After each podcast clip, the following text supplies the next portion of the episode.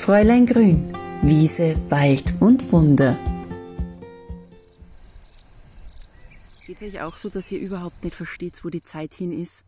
Also ich muss ganz ehrlich sagen, alles irgendwie ab diesem Lockdown im März, wo die Maßnahmen für Covid-19 begonnen haben, das, das verfliegt in diesem Jahr.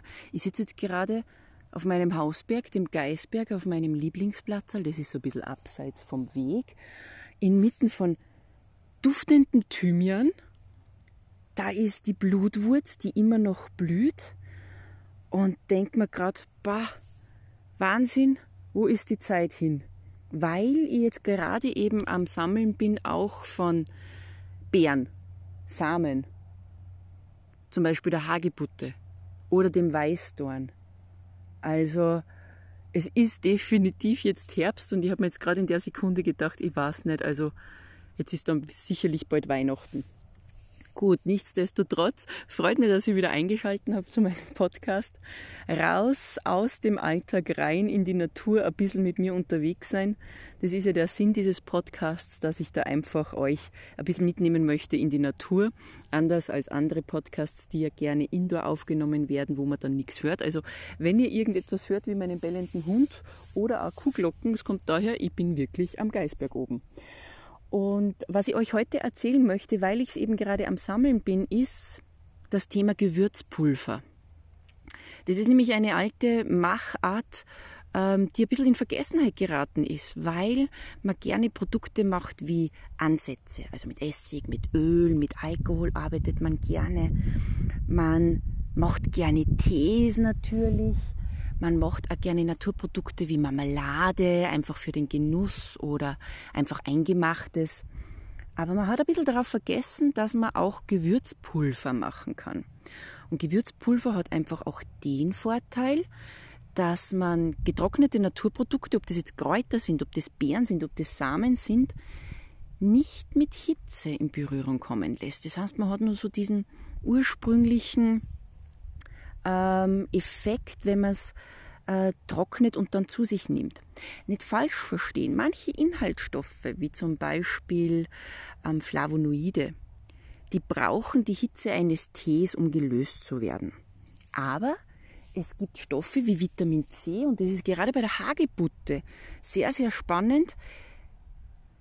Wasser, heißes Wasser oder Hitze mag kein Vitamin C. Also umgekehrt, das Vitamin C mag keine Hitze. Und deswegen ist das so ein Gewürzpulver, wo man die getrockneten Samen, zum Beispiel der Hagebutte oder eben auch vom Weißdorn, weil das möchte ich eben kombinieren, ganz toll zu einem Gewürzpulver machen kann, das ich mir dann als kleine Messerspitze zum Beispiel in der Früh gönnen kann. Ich kann es übers Müsli streuen. Ich kann es auch über den Salat streuen als Finish. Also Gewürzpulver, wunderbare Machart, um sozusagen das Wertvolle aus den Naturprodukten sich äh, zuzuführen. Es gibt ein paar Punkte, auf die man achten sollte, wenn man jetzt so dieses Herbstpulver mit Hagebutte und Weißdorn machen möchte. Das alleroberste Gebot ist, dass jetzt die Beeren trocken sein müssen. Das bedeutet auch, dass ihr ein bisschen Arbeit haben werdet mit der Hagebutte, denn wenn ihr sehr empfindlich seid, was diese Härchen auf den Nüsschen innen drin, es wird ja auch als Juckpulver bezeichnet, wenn ihr da sehr empfindlich seid, dann wäre es ratsam, die Hagebutte zu öffnen und diese Nüsschen rauszukratzen.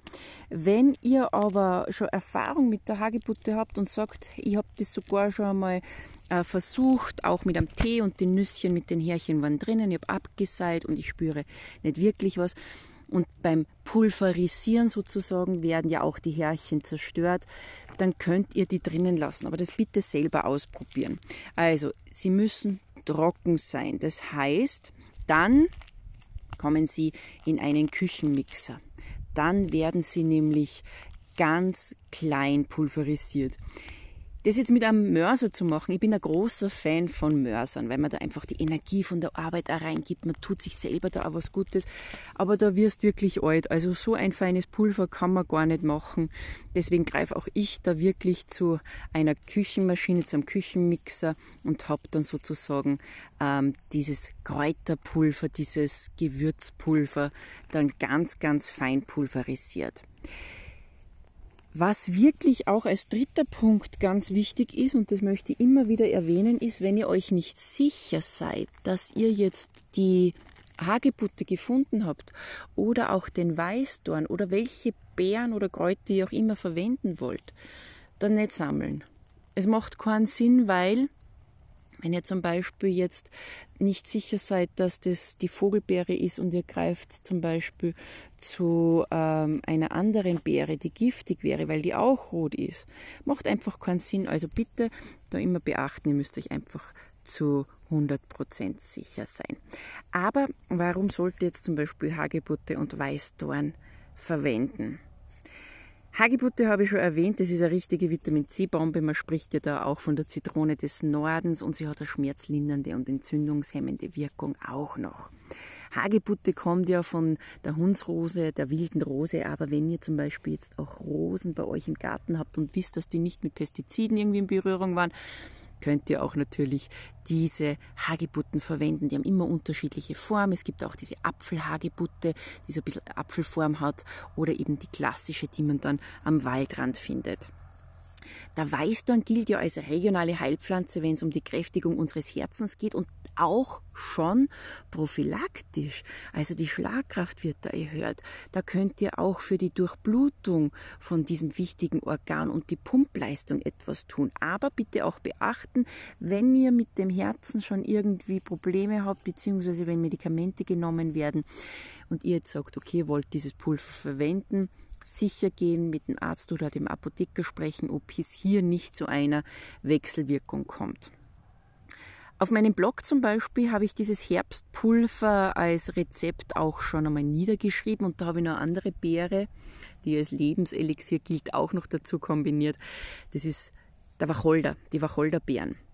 Das ist eine sehr heilkräftige Beere und das ist ja auch das einzige regionale Gewürz auf einem Nadelgewächs, was wir haben. Also wenn ihr da zum Beispiel auch ähm, die Vogelbeere noch finden würdet oder ihr könnt ja auch andere Produkte der Natur noch kombinieren. Da ist wirklich eurer Kreativität ganz frei im Lauf gelassen, weil es soll ja euer Gewürzpulver werden, euer Herbstpulver. Anregungen, wie gesagt, findet ihr bei mir am Blog. Und dieses regionale Supergewürz, das ihr euch dann selber gemacht habt, das könnt ihr dann in einer dunklen, ähm, in einem dunklen Glas aufbewahren oder gibt es in ein kleines Sackerl hinein und das macht sie dann auch wunderbar als Geschenk. Wenn ihr noch weitere Geschenke zum Beispiel aus der Natur wollt, das ist jetzt ein bisschen ein anderes Thema, aber dann kann ich euch, weil wir sind ja auf dem Weg zu Weihnachten, ich habe es ja heute schon erwähnt, wenn das so weitergeht, ist Weihnachten da. In meinem neuen Buch Geschenke aus der Natur findet ihr ganz, ganz viele andere Anregungen, was ihr mit Naturprodukten machen könnt. Aber auch da findet ihr auf meinem Blog noch nähere Infos. Also abschließend noch einmal erwähnt, die Wirkstoffe von so einem Gewürzpulver halten Sie am besten, wenn ihr das Pulver in einem dunklen Glas lagert. Und wenn wir jetzt im Herbst sind und ihr macht sich vielleicht eine herbstliche Kürbissuppe und dann kommt zum Kürbiskernöl noch dieses Gewürzpulver drüber. Ich sage euch, das wird euch unfassbar gut schmecken. Und damit schicke ich euch hinaus in den Herbst.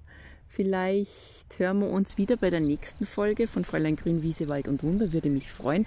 Und ich glaube, dann wird das Thema auch langsam mal in Richtung Wurzeln gehen, weil Herbstzeit ist Wurzelzeit, aber das wird dann in einer nächsten Episode besprochen. Und bis dahin wünsche ich euch eine wunderbare Zeit in der Natur.